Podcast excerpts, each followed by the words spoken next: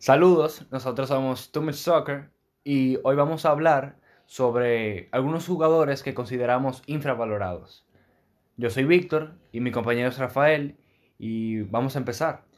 El primero, sin duda, es Mané, por la importancia que tiene en su equipo y actualmente que ganaron la Premier League. Para mí es el mejor jugador del Liverpool, por más que la gente diga que Van Dijk, que Salah y alguna gente está Firmino pero su aporte como recupera el balón, los goles en los momentos importantes, a veces asistencia, eh, las carreras que da, su influencia en el juego para mí es increíble. Y yo que he visto muchos juegos de él, quizá no el jugador que tiene mejores estadísticas, pero como él influye con sus compañeros y en el equipo y la presión que le mete a la defensa rival, porque yo creo que ningún lateral quiere enfrentarse contra Mané por ese físico y esa velocidad, para mí es uno de ellos sin duda. Eh, para mí también Mané es un jugador, para no decir el más importante, sino uno de los más importantes y que se le da menos valor, se podría decir, en, en las comunicaciones, en el media. Eh, Mané siempre ha sido un jugador que ha participado en los momentos más importantes cuando el Liverpool lo ha necesitado. En, en este año, que felicidades al Liverpool, a los fans del Liverpool, que ganaron la liga el año pasado ganando la Champions, siendo uno de los jugadores más determinantes para el Liverpool y quedando, si no me equivoco, cuarto en la nominación del Balón de Oro. Em, este año también con dos goles en la final de la Supercopa de Europa, ayudando al Liverpool, que ganó en penales, ayudando al Liverpool a ganar ese tan ansiado título y tan difícil. También recordar que Mané llevó a su selección a una final de la Copa Africana que lo perdieron contra Argelia, que también es un buen equipo. Y también volvió a su selección a un mundial, que tenía muchos años que no volvió a un mundial. Y es uno de los pocos logros de tanto que tiene. Para mí, otro jugador también, eh, Kanté de la Premier League, es súper importante en su equipo.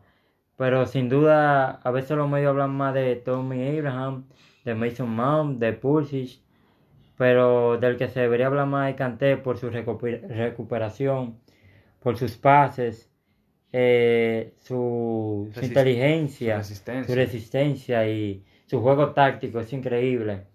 Y no vamos a olvidar lo que hizo Kanté en el Mundial, como neutralizó a Messi. Creo que es el único jugador capaz de neutralizar a Messi. Y en lo uno contra uno no existe ahora mismo un jugador que pueda superar a Kanté. Es lo que pienso. Yo considero que Kanté es ahora mismo, si no el mejor, uno de los mejores eh, mediocampistas defensivos del momento.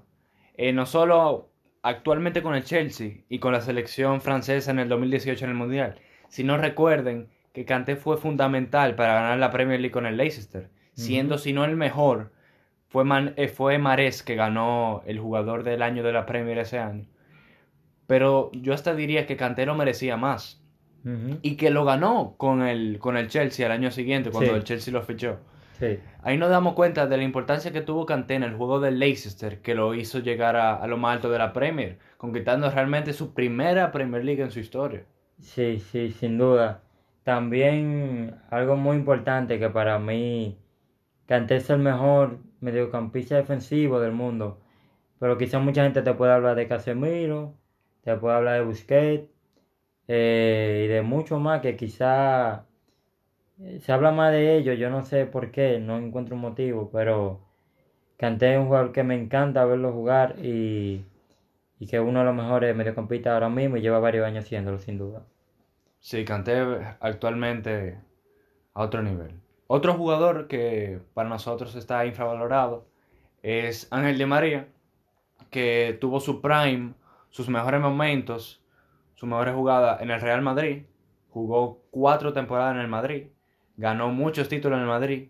Pero la temporada en la cual se le hizo más difícil jugar fue la temporada en la que más brilló. fue la temporada 2014, cuando el Madrid ganó la Champions. Literalmente Di María no tenía puesto en el 11. Nadie contaba con él. Nadie contaba con él.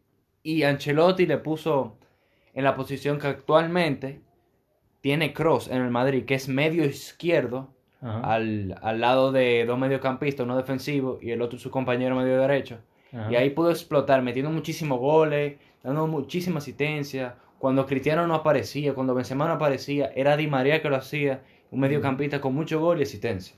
Sí, también ese mundial en 2014, que quizá después de Messi fue el mejor jugador, eh, y como ayudó, aparte de muchos de Argentina, a la selección a llegar a la final, y lamentablemente, que todavía me duele, como ese jugador no pudo jugar la final, pero sin duda, esa final con Di María, eh, estoy casi seguro que la gana Argentina, porque ese ha sido el mejor año de Di María y que no haya podido jugar el partido más importante de su vida es muy lamentable. Bueno, eh, esto ha sido todo por nuestro primer podcast. Somos Too Much Soccer y recuerden que Too Much Soccer is not enough.